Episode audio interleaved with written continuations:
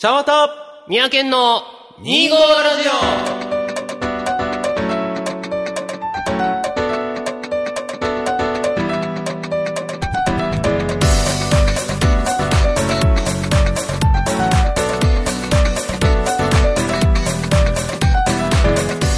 はい、皆さん、こんにちは。ちゃんわたです。はい、三宅県です。始まりました、2号ラジオ。この番組は2月25日生まれ、ちゃんわたと、12月25日生まれ三宅県という25日生まれのみそじが25歳の時に始めたお。しゃべりネットラジオです。はい。変えてきたな。おせやな。え、な、なんだっけ、25歳生まれの。違う、20 25歳生まれ？じゃあなわけないおかしい25歳の時に始めた。25日生まれのみそじが25歳の時に始めた。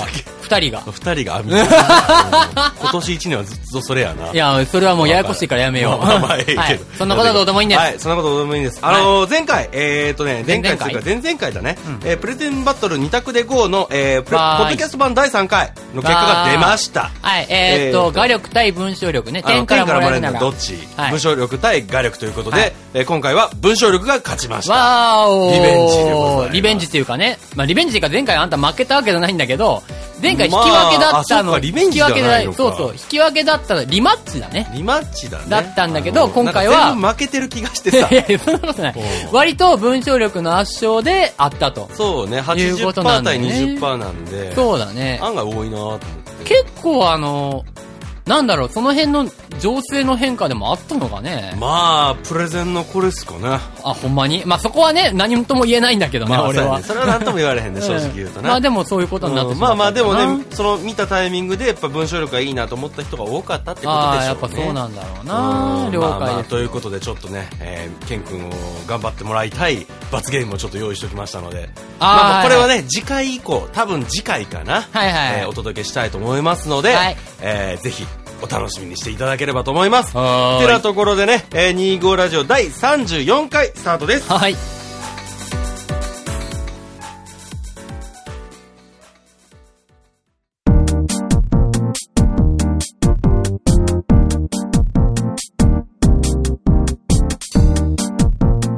三宅県のゲーム講座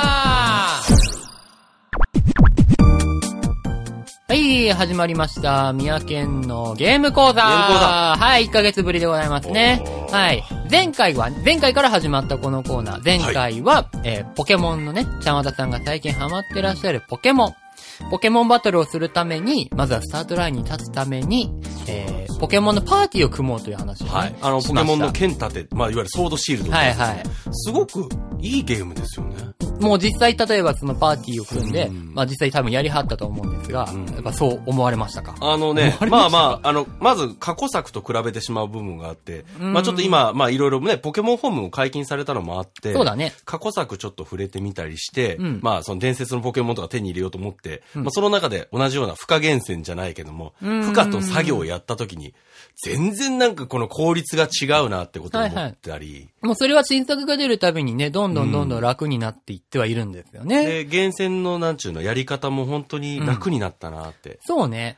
ポケモンを揃えるという観点で言えば、敷居は下がってきすたようごくな気がする。敷居が下がったなと。で、なんとなく努力値の振り方とかも、うんあの、今今まではこうね、雑魚敵をこう何度も何度も倒して、うんうんやっと貯めて初めてできるみたいな感じだったんだろう、思うけど、うんあの、本当に楽だなと思ったの。自動でできるシステムがね。そうそうできましたし夜にやって朝起きたら努力値振られてるみたいなね。とかね、お金集めたらすぐ栄養ドリンクを買えたり、そうそうそうそう結構早いのよね、買えるそうそう。スペースが。その辺のその、手間が減ったって言ったらいいかな。ねその、めんどくさい部分とかが。すっはいごくいいなと思って。なるほどね。バトルに関してはどうですか？バトルに関してはねまあ多分実際やられたと思うんですけれども。あの。ね、バトルに関してはね、うん。えー、まああの、ある意味、まあやっぱりどうしてもカードゲームに通じる部分はあるなと思ったの。ほうほう。うん。あの、相手が何してくるかな、どうしてくるかな、こうしてくるだろうからこうしなきゃいけないなっていうその読みの部分。そうなんここはやっぱりカードゲームの相手の手札とか、その場の状況っていうのを見ながらやる。うんうんうんそれは本当に変わらないな。そこの面白さは一緒だなと思ったの。うんで、あの、また、で、さらに言うと、まあ、こうしてくるだろうなって思うからこその対策っていうのをどんどん練るわけじゃない？そういうわけですね。うん。そこで単純に対策技積めばいいってもんじゃないなっていうのをそこがね、難しい。あの、もう、現実にね、あの、直面した問題としては、あのーまあ、まあ、うちのパーティーはその晴れパーティーということで、初手コータス出します。これはほぼほぼ確定なんだけど、で、相手が、例えばカビゴン出てきたと。うん。カビゴン出てきたから、そうか、格闘で2倍で、あいつ耐久高いもんな。ほな、エレザード行こうか。えいって出したら、大体自信されるのよね。うーん。で、撃ち落とされるとか、そういう風な、まあこともあったり、あ、そうか、こいつは自信を持ってるんだ、みたいなことも出てきたりとかね、して、まあ、これは、あの、おーって思ったよね たまにそれ腹が立つとか、うんはーと思うこともあるけども、すごく面白いなと思ったりね。はいはい。まあ、あとはさ、もうこう、絶対絶命だ、うわ、勝てないな、うわ、うちのエース落とされたで、と思ったとしても、うん。あのー乱数っていうものがゲームには、テレビゲームにはございますので、うんここでだから急所に当たったらもしかするとワンチャンあるかもしれない。そうね。それはあり得る。で、えっ、と、なんかの弾みで先手を取れるかもしれない。それで撃ち落とせるかもしれない。うんうんなかなかないの、これは。なんかの弾みで先手を取れるかっていうのは、その乱数のなんかの。乱、ね素早さは乱数関係ないあ、から。関係ないのか。あれは、もう単純に能力値。あもしくは、そういうアイテムを持たせるか。ああ、そうか、そこにあるのが、まあ。か、あの、万が一素早さの値が全く同じやったら、ランダムやったかな、確か。うん、と思う。50%、あ50%違うんや。そうそう。まあそういうのも、あと一撃必殺とかが、こう、当たるか当たらないか。そうだね。ここら辺のロマンもあったり。うんで一概にだから、あ、負けたと思えない。うん、諦めないことは大事ではあるね。だなっていうのを思って。はいだから、あのまあ、15、6戦やって、まあ、自分が降参したことも多々あるんだけど、実は降参されたことって、1回しかないのよね。しかも初めての戦い。でもそれで勝ってたんだよね。勝てたりしてた。うん。なんか見たんだけど、一応15戦ぐらいやって、7、8 7勝8敗ぐらい。7だ勝から8敗ぐらい半々ぐらいだよね。うん。まあまあいいとは思うんだけどね、俺的には。あの、多分それは先生が良かったんだいや、全然何もやってないんだけど、うん俺は。まあ、そんなのもあったのね。まあ、ただね、やっぱりだだ、ただ、一つ思ったのが、ポケモンのパーティーを作ること。うん。これはやっぱ敷居が高いなと。これ先生がいるから、うんなんとかなったけど、ああ、やっぱりそ。こに対する、その最初の一歩って踏み出しにくいなって思った。うんやっぱり周りにいないと。なるほどね。ただ、えーそれも踏まえて、総じて、ポケモン全体、このポケモンバトルというもの自身は非常に面白いなと思あ、った。なるほど。ね。うん。そういう、まあ、あの、パーティーをね、やっぱり組むスタートっていうのは、すごい、あの、確かに一人ではなかなかできないっていうのはあるかもしれないね。まあやろうと思ったらできるんだけど、その、全くのノーヒントではなかなかね。全然難しいなと思った。うんあの、うん、まだうちさ、晴れパーティーっていうそのコンセプトが、そうだね。まあ一つ決まってて、まあ晴れパーティーそ空火打ちたいみたいな、うんそういう風な思いがあって組めたけど、やっぱりこのゼロベースで作るっていうのはどうなんだろうな、どうどうなんだって、うんどうするんだろうなっていうのはちょっと感じたかな。なるほどね。うんまあ、というわけで前回そのパーティーをね、組むことができて、一応スタートできたんですけれどもね。はい。まあでもやっぱりね、パーティーを組んでスタートできたっていうだけでは勝ち進むっていうのは、そうなのよね。まあ当然難しいものではあるだよね、結果的にね、直やる、うん。やらないとわからない部分とかも結構出てくるのでのよ、まあ今回は、まあ前線前勝したりとかっていうとは、まあさすがに今からの段階では無理だと思うんですけれども、ただその、わからん殺しはせめて回避したいよなっていうところはありますね。その、例えば選出とか立ち回りとかももちろんそうなんですけれども、もうポケモンっていうゲームは知ってるか知らないかっていうのが本当にそうなんだなって非常に大きいんですよね。これはね、やってみないとわからないんだよね。そこから考えれること。うんで、さっき言った読みとか、読み合いっていうのも、もう知ってる知らないでは全然違うことになってくるんですよね。まあ、だからといって、やりゃわかるよっつってただただやり続けてそうも、なのよ。その、負け続けたら萎えちゃうっていうのもある。まあ、その、やらないとわからないことがあるのは確かなんだけれども、その前に知っておくべきことと、調べておくべきことっていうのは、やっぱりここは、あの、教えてアドバイスしてあげるならここかなというところなんですよね。うん。知らないと本当に何もわかんないっていうのが多々ありますから。うんはい。というわけでね。はい。ということで、じゃあ、わたさん、はい。どこから何をどう聞きたいですか？うん、どこから？まあ、実際やってみた感想としてね。まあ、えっ、とね、実際抱えた問題点は、はい。おおよそやっぱり3つぐらいあって、はいはいはいまあ、まず1つは、えーと、ポケモンに関してなんだけども、うん。えーっとね、やっぱり、その、よく使うポケモンと使わないポケモンってあって、うん。ただ全く使わないポケうんモンって自分の中にあって、それは何かっていうとリーフィアなんですよ。はいはいはいあのはい。EV の進化系のね。あの子をね、実はランクバトルに入ってから一回も出してないの。あらまだからこの子をちょっと別の枠にした方がいいんじゃないというのがあー、まずちょっと思ってるところであって。そうだね。で、えっ、と、僕自身が、まあ他の悩み。えっ、とね、まあやっぱりその、選出だよね。うん選出のところで結局どう、相手がどうしてくるかなっていうところの、まあ読みがやっぱり違うことが多々あったり、はいはいはい、で読み違った時に、あ、無理って思っちゃう部分もあって、そういうのもあったり、もちろんその、えー立ち回り、これはね、立ち回りっていうかどっちかというと、リザードンとエレザードがうん結構その、技の範囲が広いの。はいはいはい。広いね。あのーリザードンは、えっ、と、まあ、タイプだけで言うと、炎と草とドラゴンと飛行。うん。エレザードは電気と格闘と草。まあ、うんこれは草変えてもいいと思うんだけど、うん。要は、えーまあ、特に悩んだのは、リザードンうん。が、えっ、と、まあ、晴れてる時に、えー効果抜群の空火を打つのか、当倍の大文字を打つのか、どっちがいいんだろう。ダメージ感覚やな。感覚的にはね。そういったところの要はどっちしたらいいのってそういう。まあもちろん、えー変な話、ダイジェットもそうだよね。うん。ダイジェットとか、えーっと、エアスラッシュを使った方がいい。飛行技を使う時の方がいいっていうパターンも出てくるかもしれない。うん。そういった時の、なんちゅうの、いわゆる立ち回りのとこだよね。立ち回りね、大きくそういったと。ころはい。と、あとはまあ、えーっとですね、これはもう知識不足なんだけども、まああの、結構その、まあネットを見たら、えー多くのレシピが転がっておりまして、こういうポケモンにしたらいいじゃないかと。うん。いうレシピの中で、どうしても、やっぱり命の玉、弱点保険この二つのアイテム。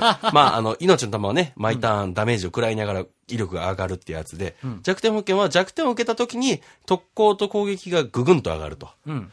いう、これを使うパターンが多かったと。うん。じゃあ、それ以外の2番手のアイテムをどうしたらいいんだろう。まあ、突撃チョッキか。うん。だからこの2番手のアイテムをどうしようかっていうことと、まあ、あとは本当にこれ致命的な問題。うん他の転校パーティー。ああ、これはもう仕方ない部分仕もある、ね。方ない部分もあるよな。あ。るけど、まあ、うまく立ち回る。特に、えーっとね、やっぱり辛いなと思ったのが、今回、あの、ダイマックスというものが増えて、えーまあ、ダイマックス技を使えば、えー天候が簡単に変えれるそうなんですよ。技が多すぎるので、うんあの、変な話、晴れパじゃなくても、晴れ、あの、他の天候パーティーじゃなくても、天候塗り替えられちゃうんだよね。そうなんですよ。簡単に。そうなんですよ。きついもうそこ果てしなは、くきついそこはね、もうそういうもんだと思ってやるしかないんですけれども、かなまあ、主にはちょっとそんなところっすかオッね。ケー。じゃあ、選出、うん。立ち回り、うん。というところをまず二つの大きな軸として、そこから喋っていこうかなはいと思いますね。で、あとリーフやチェンジに関しては後でまた、多分、えー途中で出てくると思うんで、その時に話します。わかりました。はい。まず選出ね。うん。えー行きましょう。ででん、選出。まあ、選出っていうのはポケモンバトルは、相手のパーティーと自分のパーティー、ポケモン6匹を最初にお互いに見せ合って、それを見ながら、こちら3匹選ぶという,、そうですねルールなんですけれども。いや、これが難しいんですわな。難しい俺もすごい難しい。で、俺の知り合いの有識者、弟なんだけど、聞くとね、うん。まあ、その、まあ、あいつは知識もあるからそういうことも言えるんだけれども、エース、はい。主力となるポケモンをうん通せるか通せないかっていうところから考えるわけなんですよね。まあだから、多分、ワタさんのパーティーの場合は、もうリザードンっていうのがそうなんですよ。わかりやすい主力がいるんですよ。そうなんです。となれば、まず、ここで大事なのは、リザードンをどうやって通すかうん。っていうところを考えなければいけないわけですね。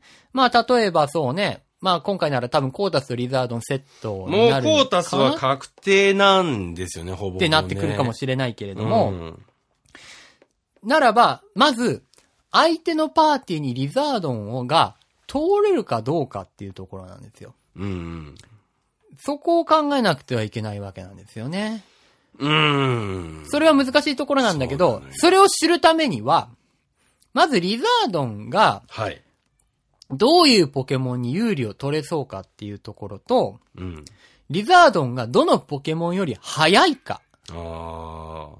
っていうところも結構大事。まあ、まずタイプ相性からすると、そうね。まあ、単純、例えば相手のポケモンに、パ間違えた、パーティーに、うんあ、鋼タイプとか、うん草タイプとかが結構いるなって思ったら、多分通しやすい。だとね、とドラゴンいたらね、案外積むのよね。うん。竜の波動を持ってるから。そうね、大ドラグーンとかで結構いけるからいけ。るからね。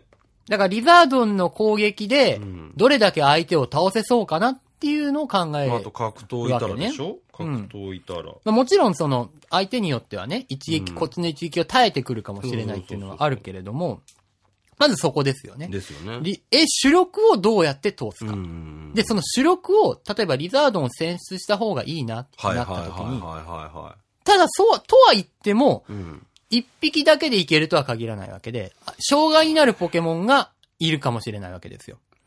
何が障害になるかな？まあ多分、リザードンで言うならそうだね。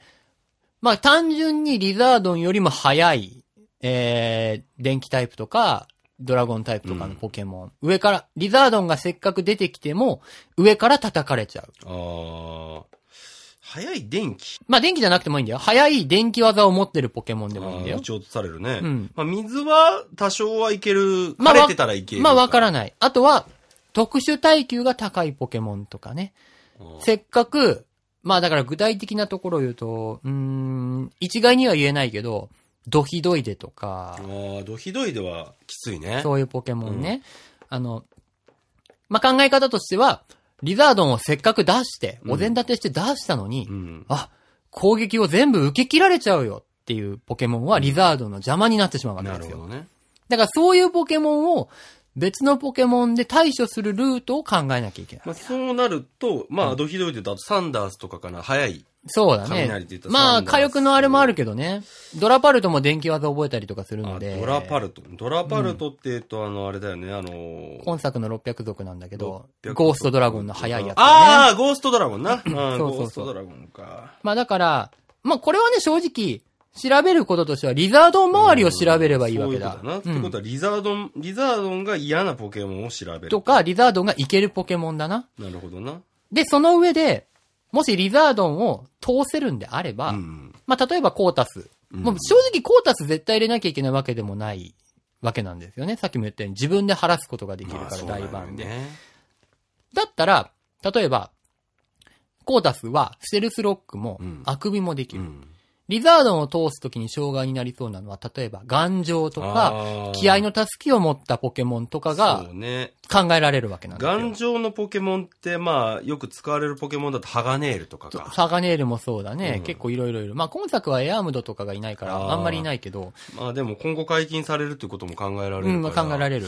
そうすると、ステルスロックとかはうん、結構その、有効に働くわけだ。そうなんよ。いや、僕全然、全然ね、ステルスロックとあくびが、まあ、あくびは、なんとなく見えてきたんだけど、ステロの使い方が正直分かってなくてさ。うんうんうん。となると、コータスは耐久力が高いので、ステルスロックとかあくびは、まあ、ほぼ1回は絶対動けるうんと言っていいと思うんだよね。そうね、そうね。はい。だから、リザードンを通すやり方に、周りのポケモンをどうお膳立てさせるかはいはいはいはいはいっていうところかな。ああ、そういうやり方が、いや、僕ね、もういっそね、コータス、いや、その、もともとハレパにしたいと思ったのは、うん。ハレパで空火打てたらかっけえやんっていう、いうところだから、あえてコータス特攻を上げて、うん空火で、例えば地面とか来たら一発で撃ち落とす方が気持ちいいかなとか思ってたんまあ、だけど。一発で撃ち落とせないと思うけどね。うんうんあ、それは、あれなの、いわゆる、えー、な、なんぼだ、S? S ぶりにしててもならない。S? ?S だね。特攻うん。相手の耐久による。あーまあ。タイプ不一致だからね。まあそうだよね。そこもあるからね。だから、もしコータスじゃなくて、球根でもいいやっていうことでもあったんだったら、うん。ただ、そうなると、9個にしちゃうとあれでしょ。あの、要は、まリザードンって役割が被るかもあ、ね。被るよね。だったら、多分僕は話を統合していくと、コータスで、あの、まあ、ちょっと厳選し直した方がいいのかもしれないけど、まあ、ちょっと硬い。作る、硬いの作ったらいいなと。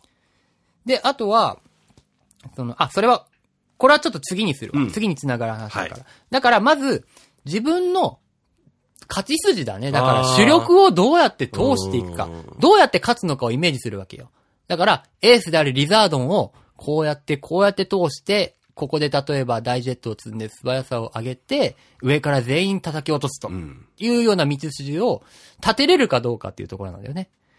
で、それができるかどうかっていうのを相手のポケモンを見て判断する。ん、なるほどね。これは相手のタイプとか、まあ、本当は細かいところを言うと、そのポケモンがどんな技を覚えてるかなっていうのも、まあ、ある程度感覚で記憶しなきゃいけないんだけど、まあそこまではまだ難しいと思うんで、単純にリザードンが有効かどうか。うんうんで、もし、リザードンこれ無理だと思ったら、リザードンを出さないパーティーの、いわゆる裏選出っていうね。はいはいはい残りの3匹で組むとかね。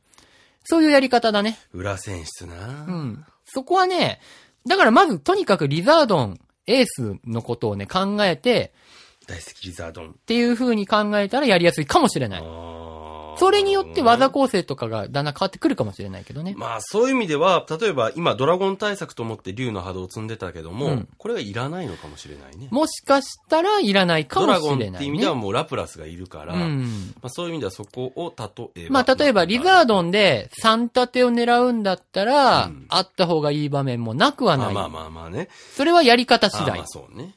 リザードンで3匹倒したい。もしくはうん、リザードンで2匹半ぐら2匹い。半かなできるんであればっていうのであるからね。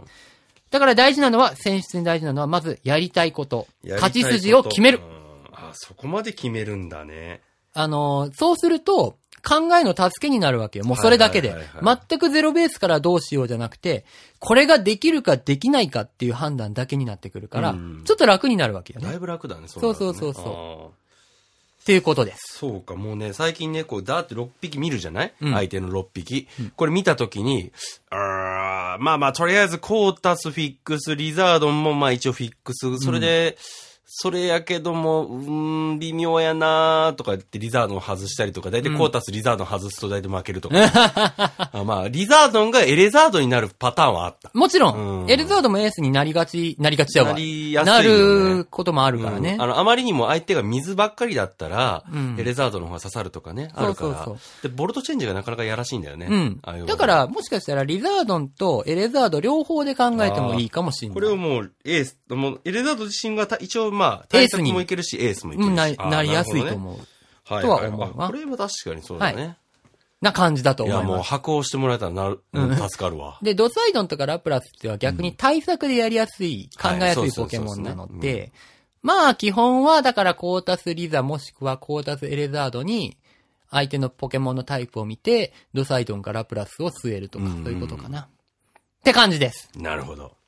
では次に行きましょ次に行きまう。す。ちょっと繋がる話ですが、はい立ち回りです。立ち回り。これは難しいんだけどね。ね、非常に難しいよね。えっと、まずね、まあ、基本として、いろんなポケモンのことを知らなきゃいけないっていうのはあるんですけれども、まあねそこはね、言い出すと、まあ、あえて言うなら、どんなポケモンが多いか、そのポケモンはどんな技を覚えているかっていうのをしら、えー、ある程度調べた方がいいんだけど、それはもう人によって技構成なんで全然違うので、傾向でいいと思う。経験で。ねうん。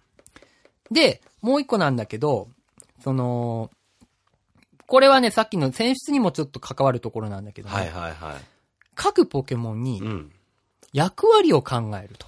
これな、これ作るときにも言われたんやけどな。そうそう。これがね、だから今実際やってみて、うん多分分かってきたところもあると思うんですよ。うんあの、そんなに難しく考えなくてもいいと思うんだ。例えば、このポケモンが出てきたら、こいつは絶対出すみたいな、簡単な役割の紐付けでもいいとまあ、思う。そうなると、まあ、うんさっきの話だったコータスは立ち上がり絶対必要。そうそうそうリザードンがエースです。そうそうまあここまでは決まりました。まあ、エレザードもエースに近いかまあな、みたいな。近いかなってとこで、ただ、リザードンとエレザードで怖いポケモンってなんだろうっていろいろ思ったときに、まあ、えっと、ちょっと、なんだろう、えっと、こう、こう、倍数的になっちゃうんだけど、まあ、どっちもっていうのはなかなかないからね。うん。えーまあ、水ポケモンが嫌だよね。とかとか、あと、雷、電気ポケモンが嫌だよね。うんえーとかとか、えーあとなんだろう、電気、地面か、地面が嫌だよね。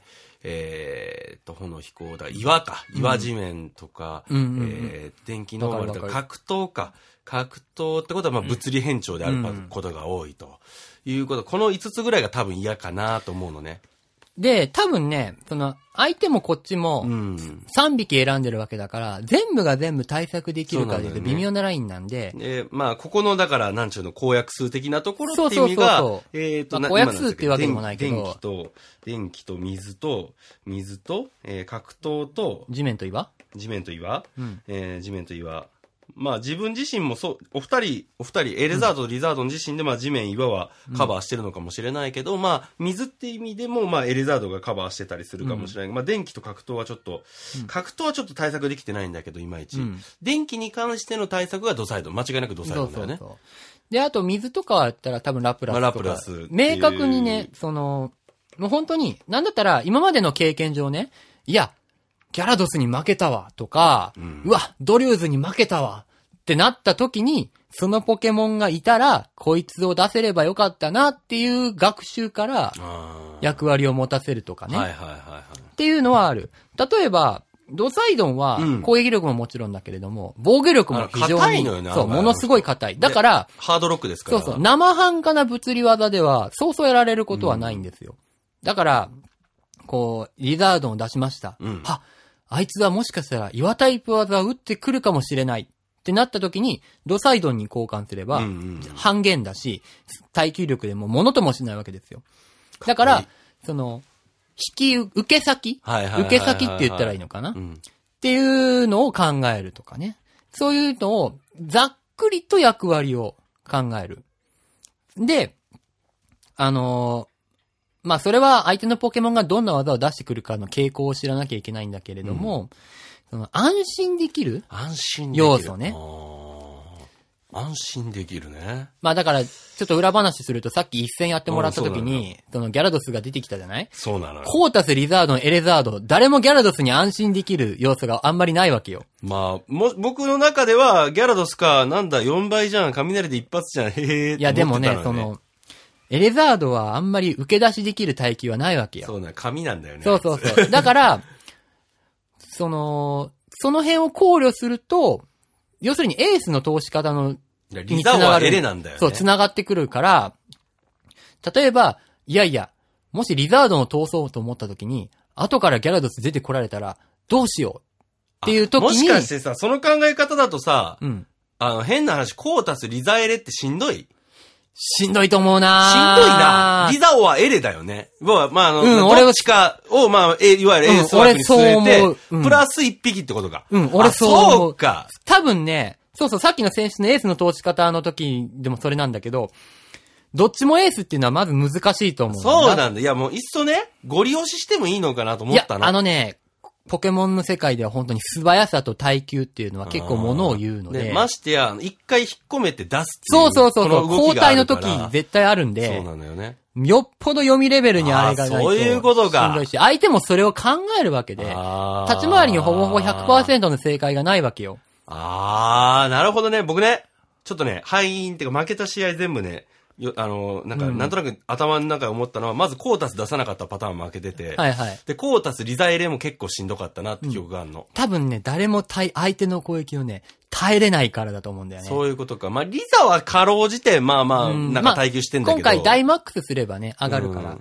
なんで、エレ、あ、リザエレがどっちも刺さらないんだ。そうだね。だからさっきも言ったけど、コータスリザのプラスアルファ、コータスエレプラスアルフはいァのはいはいはいはい。に、ふた、2エースあでー調べて考えたらいいかもしれない。あ、そうか、そう考えたらいいんだ。オッケーオッケー。うんじゃあもうこれ立ち回りは、あとはもう本当それを軸に考えたときに、そうだね。あとはどうすんねんっていうだけ？そうだねあー、オッケーオッケー。でだんだん技とかもそれで変わってくる。この持ち物欲しいなっていうのは。まあそんなんは軽く調べながらでいいと思うので、あの、いやもちろん、コータスリザエレで正解の時もなくはないと思うよ。んでも、あのーまあ相手のよっ、ぽどだよね、多分。まあ相手のね、その知る知らないもあるけれども、やっぱりこう、あ、このポケモンが出たらこいつは絶対出さなきゃダメだっていうのは、ある程度ね、あの、妄想でもいいから決めてた方が、出しやすいなるほどね。うんあそれはその通りかもしんね。うん。そう、じゃあ、そうなった時にさ、うんまあ、コータス、リザオはエレと決めたと。で、対策ポケポケモンとしてラプラス、ドサイドンと、で、今、リーフィア外そうって話してる。うんうんちょっと多分、ケン君の中で前後しちゃうのかもしれないあ。いいよいいよ。その中で、じゃあ、リーフィアを何に変えたらいいですか？えーっとですなね、何？って、そのもうなんか聞いてると、変な話、アタッカーとかその、ハレパとしてのシナジーじゃなくて、そうだね何が嫌なんだろうっていうことを軸に、被っちゃったからね。変な話、もうドサイドンとラブロスと多少被ってもいいから、なんかなんだろそうね、あのう、こね、こ行った方がいいとか言ってあれ一ば。体だけもし、うんその、晴れのパーティーのシナジー考えずに変えるんであれば、うんまあそこそこ幅広く見れる方がいいそう幅はいいんだけれどもそうそうそう対策として幅広く。あの、ちょっと事前に話を聞いてたんだけれども、まあ、ガラルサニーゴとか、ガラルさ、そうそう。まあ、ミミックとかそ、の、私ゴーストポケモンか。ゴーストポケモンとかゴースト。に関しては全く、うん。そのなんだろう、感知できないのかな。まあ、エスパーもあかんのか。まあ、そのららのポケモンに、対策できるポケモンを1体。悪だね。悪タイプかな悪だな悪鋼あたり悪鋼。お、まあ、切り刻んっていうポケモンがいるんだけれども。いいね、いいね。まあ、切り刻んも耐久はそこそこかな。あの、まあ、多分調べれば出てくると思うんだけど、その、パーティー変更とか、うんこいつ全然使えないな、使えないっていうか、使、出すことができないなって思ったら、うんその、今までに戦ってきて、しんどかったポケモンって絶対出てくるのよ。うんどんなに自分が6ゴーストです匹揃っても。それの対策をするのが一番いい。ってなってくると、小たなから頑張って。あ、まあ、それはね、何がいいとは一概に言えない。まあまあまあ今んとこ候補としてはそういうこうんとだよね。。あの、他にも、例えばサニーゴだったら、うんあの、倒す手段とかいろいろあるので、そこは一概には言えないんだけれども。だからそれこそさっきの話と一緒で、うわ、サニーゴおるいや、お前やっていうのを決めとく。あっていうのも結構大事あ、。なるほどね。で、サニーゴとかは、まあ、力を吸い取るっていう技を打ってくるっていうのが分かったわけだ。学習したわけだね。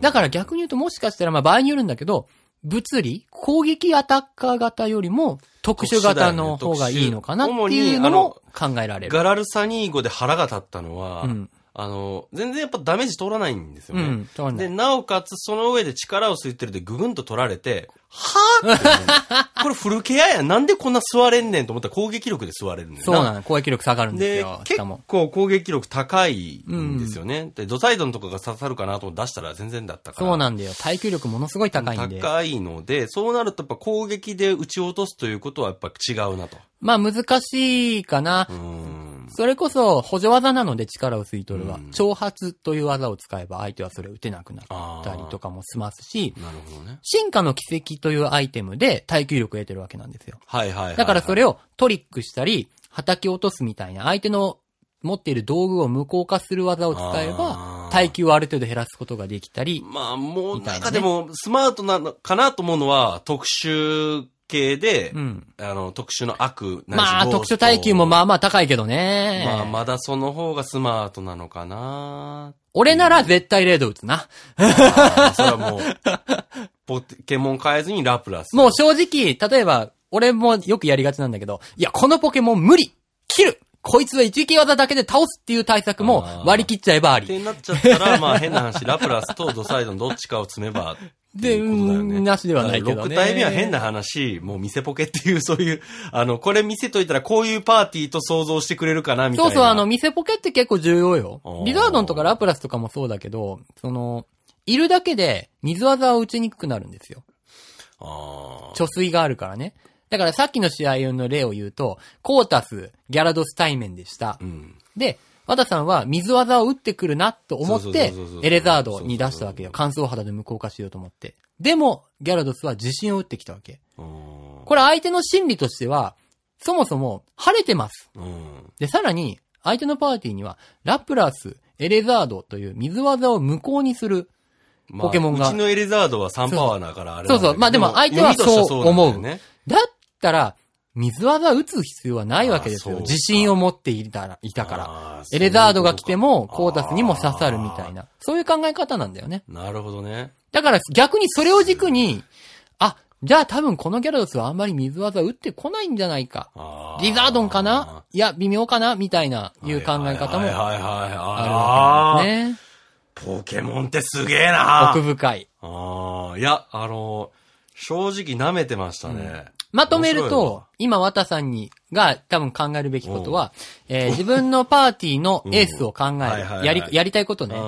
ん。やりか、やりたいこと、周りをちょっと調べて。はいはいはいはい。で、あとは、まあ、軽く、あの、自分のポケモンとか相手のポケモンの、これまでの学習でもいいけど、うん技とか、道具とか、そういうのを調べる。で、きついポケモンの対策を一体考えて、リーフィアとチェンジを考慮すうる。ん。ここかな？オッケー。あともう細かいこと調べるって言っても無理だと思うんで、うんそれはやりながら学習でもいいし、まあ、とりあえずはリーフィアの替え玉かな。うん、とかでもいいと思います。で、やっぱりリザードンとかエレザードの通し方を考えるのが一番楽だと思うわ。なるほど。はい。わかりました。もうそれこそその2匹だけ調べるわけだからね。はいはいはい。なかなか喋ってしまいましたが、はい、てなところでございます、ね。どうでしたか？いや、勉強になりました。あよかったよかった感じてた部分がそのまま解決されたのですごく良かったと思います。、それは良かったです。はい。はい力にななれたら何よりです。何よりはい。この、このコーナーでは、えーこれからもね、いろんなゲームのことを話したり、三宅が綿に教えたり、紹介したりとかね、いうことをやっていこうと思っておりますので、皆様ぜひぜひ、えー楽しみにしていてください。以上、三宅のゲーム講座でした。